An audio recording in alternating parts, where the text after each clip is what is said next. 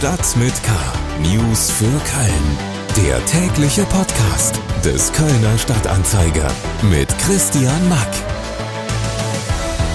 Hallo zusammen, der Kölner Stadtanzeiger hier mit dem täglichen News-Update für Ihre Ohren. Schön, dass Sie heute wieder dabei sind. Äh, wie immer, bevor wir loslegen, hier der Hinweis auf unseren Sponsor. Dieser Podcast wird produziert mit freundlicher Unterstützung von NetCologne. Seit mittlerweile über 20 Jahren treibt NetCologne den wichtigen Ausbau der Glasfaserinfrastruktur hier in Köln und der Region weiter voran. Vielen Dank an NetCologne. Die 7-Tage-Inzidenz in Köln ist heute den zweiten Tag in Folge rückläufig. Aktuell liegen wir bei einem Wert von 137,1. Das sind 11,9 Punkte weniger als am Donnerstag. Seit gestern gab es 205 Corona-Neuinfektionen in Köln, aber keine Todesfälle. Was heute für Köln wichtig und wissenswert ist, erfahren Sie jetzt in unserem Nachrichtenüberblick. Schlagzeilen Rund zwölf Jahre nach dem Einsturz des Kölner Stadtarchivs ist am Freitag das neue Stadtarchiv eröffnet worden. Laut Stadt handelt es sich bei dem Neubau am Eifelwall um Europas modernstes kommunales Archiv. Das neue Gebäude des Historischen Archivs und des Rheinischen Bildarchivs hält über 50 Regalkilometer Archivalien bereit und soll jedem historisch Interessierten offenstehen. Beim Einsturz des alten Stadtarchivs am 3. März 2009 waren zwei Anwohner ums Leben gekommen. Unzählige historische Dokumente wurden verschüttet. Das Kölner Landgericht urteilte 2018, dass das Archiv wegen eines gravierenden Fehlers beim Bau einer neuen U-Bahn-Haltestelle unterhalb des Gebäudes eingestürzt war. Die Stadt Köln hinkt bei der E-Mobilität im Bereich von Ladestationen für E-Autos anderen Metropolen wie München, Hamburg oder Berlin deutlich hinterher. Das ergab eine Recherche des Kölner Stadtanzeiger. Demnach gibt es in München, Hamburg und Berlin jeweils über 1400 Ladepunkte, in Köln aber nur 400. Noch schlechter ist die Bilanz bei den öffentlich zugänglichen Ladesäulen. Hiervon gibt es derzeit lediglich 122 in Köln. Der ADAC kritisiert, dass die Stadt aus Angst vor Fehlinvestitionen viel zu zögerlich beim Ausbau der Ladeinfrastruktur für E-Autos gewesen sei. Von Seiten der Rheinenergie hieß es, man wolle bis 2024 die Zahl von 1000 Ladesäulen erreichen. Zwei Verkehrsunfälle auf Autobahnen um oder Richtung Köln haben am Freitag zu langen Staus geführt. Auf der A59 bei Troisdorf-Spich in Fahrtrichtung Köln gab es am Freitagmorgen einen Auffahrunfall, bei dem sich ein 36-Jähriger schwer verletzt hat. Vier weitere Personen wurden leicht verletzt. Die A59 war an der Unfallstelle für knapp zwei Stunden komplett gesperrt. Lange Staus waren die Folge. Auch auf der A57 in Höhe von Köln-Chorweiler gab es am Freitagnachmittag einen Unfall, bei dem sich ein 48-Jähriger mit seinem Auto überschlagen hatte und in seinem Auto eingeklemmt wurde. Der Mann war einem Auffahrunfall am Stauende ausgewichen und gegen eine Betonschutzwand geprallt. Auch aufgrund dieses Unfalls kam es zu langen Staus. Das war unser News Update. Jetzt kommen wir zu den Themen, die wir Ihnen im Gespräch mit Kolleginnen und Kollegen des Kölner Stadtanzeiger besonders näher bringen wollen. Politik. Auch wenn der Ausgang der bevorstehenden Bundestagswahl noch völlig offen ist, so steht eins doch definitiv schon fest. Die Kanzlerinnenschaft Angela Merkels endet nach 16 Jahren. Was man vermisst, merkt man meistens erst, wenn man es nicht hat. Ich sage auch Dankeschön. Es war mir eine Freude. Am Samstag erscheint der Kölner Stadtanzeiger sozusagen als Goodbye Merkel Spezialausgabe und aus diesem Grund haben wir natürlich die Kölner Perspektive auf Merkel als Politikerin und Mensch zusammengetragen und unter anderem auch Kölns OB Henriette Reker zu ihrem Verhältnis zur mächtigsten Frau im Lande befragt. Redakteur Uli Kreikebaum ist jetzt bei mir im Studio. Hallo Uli. Hi, grüß dich. Du hast mit Frau Reker über Kanzlerin Merkel gesprochen. Äh, was hat sie dir über ihr Verhältnis zur scheidenden Kanzlerin erzählt? Ja, ich glaube, dass ihr Verhältnis von großem Respekt und auch von Bewunderung geprägt ist.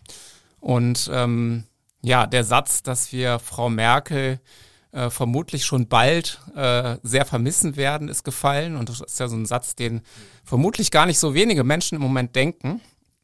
Ähm, und ja, dieser Respekt begann bei Frau Reker mit dem ersten Treffen der beiden. Ähm, das war bei einem Integrationsgipfel 2006 in Gelsenkirchen.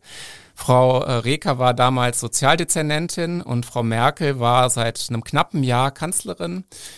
Und ähm, da fühlte sie sich sehr gewertschätzt, ähm, weil sie großen Respekt äh, hatte, wie sie sagte, Frau Reker. Und Frau Merkel sie ähm, nach der Begrüßung, nach der Frau Reker wohl erstmal zurücktreten wollte, ähm, dazu ermuntert hat, vorne stehen zu bleiben. Ähm, und das fand sie schon mal beeindruckend und auch die Tatsache, dass sie ähm, ja, nicht anders behandelt worden sei äh, während der Sitzung als zum Beispiel Herr Stoiber oder der damalige DFB-Präsident Zwanziger. Das war so ein erstes Erlebnis, was sie ähm, beeindruckt hat. Und anschließend gab es, glaube ich, mehrere Begegnungen. Ähm, ja, bei der sich dieser Eindruck von Frau Reker verfestigt hat. Ähm, unter anderem und sicherlich besonders emotional die Reaktion von Frau Merkel nach dem Attentat auf Henriette Reker im Oktober 2015, am Tag vor der Oberbürgermeisterwahl in Köln, als Frau Merkel nämlich ähm, Frau Rekers Mann angerufen hat und sich nach äh, dem Befinden, dem Zustand von Frau Reker erkundigt hat derweil noch gar nicht feststand, ob Frau Reker überleben wird. Und ähm, es gibt da sicherlich auch eine Dimension, und das hat Frau Reker mir gegenüber auch erwähnt, die so persönlich ist, dass sie nicht will, dass das die Öffentlichkeit erfährt. Aber man kann schon davon ausgehen, dass ähm, ihr Verhältnis auch ein sehr persönliches ist. Ja, man merkt da schon eine gewisse Verbindung offensichtlich. Also sind ja auch beides Frauen in Führungspositionen, natürlich in unterschiedlichen äh, Dimensionen, sage ich mal. Aber ähm, du glaubst auch, dass es da Parallelen schon zwischen den beiden gibt, die ähm, ein Verständnis wahrscheinlich äh, äh, begünstigen. Ja, wie du schon sagst, in verschiedener Hinsicht. Äh, die Tatsache, dass sie Frauen sind in hoher Führungsverantwortung, ist natürlich eine Parallele. Ähm, was sie, glaube ich, auch verbindet, ist, dass sie ähm, beides unabhängige Geister sind. Und Frau Reker hat ja kein Parteibuch. Ähm, Frau Merkel hat sich ähm, oft nicht sonderlich um die Parteilinie der CDU geschert.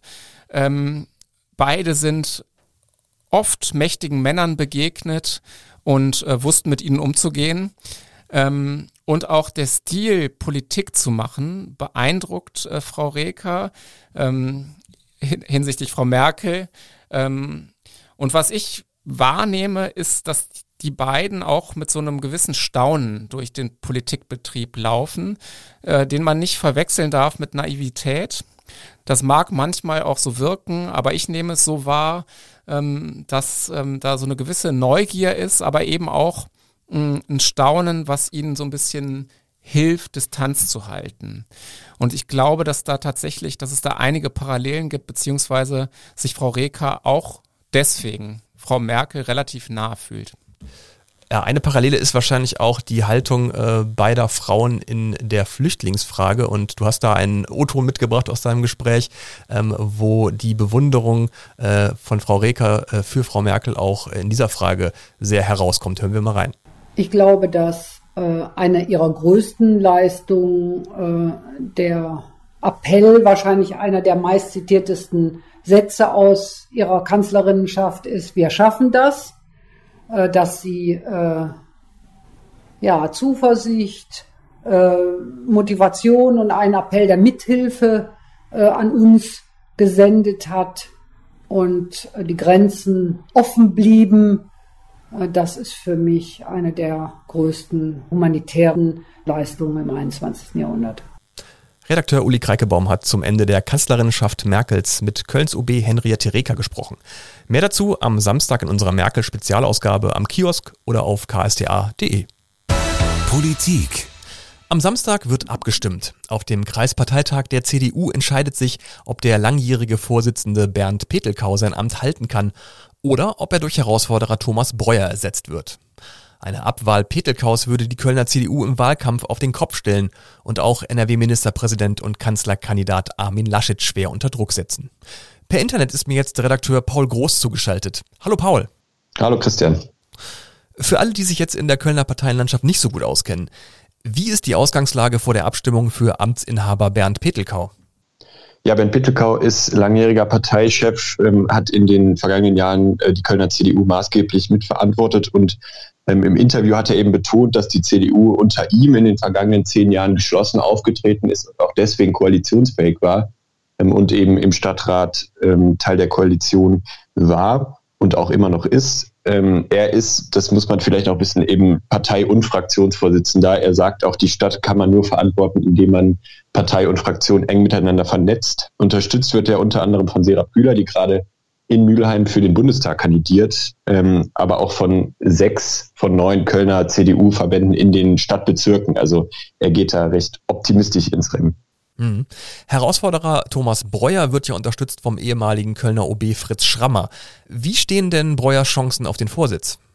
Thomas Breuer tritt für die Erneuerung der Partei ein, wie er selber sagt. Er will die Basis ähm, auch in neuen Formaten viel mehr mitnehmen.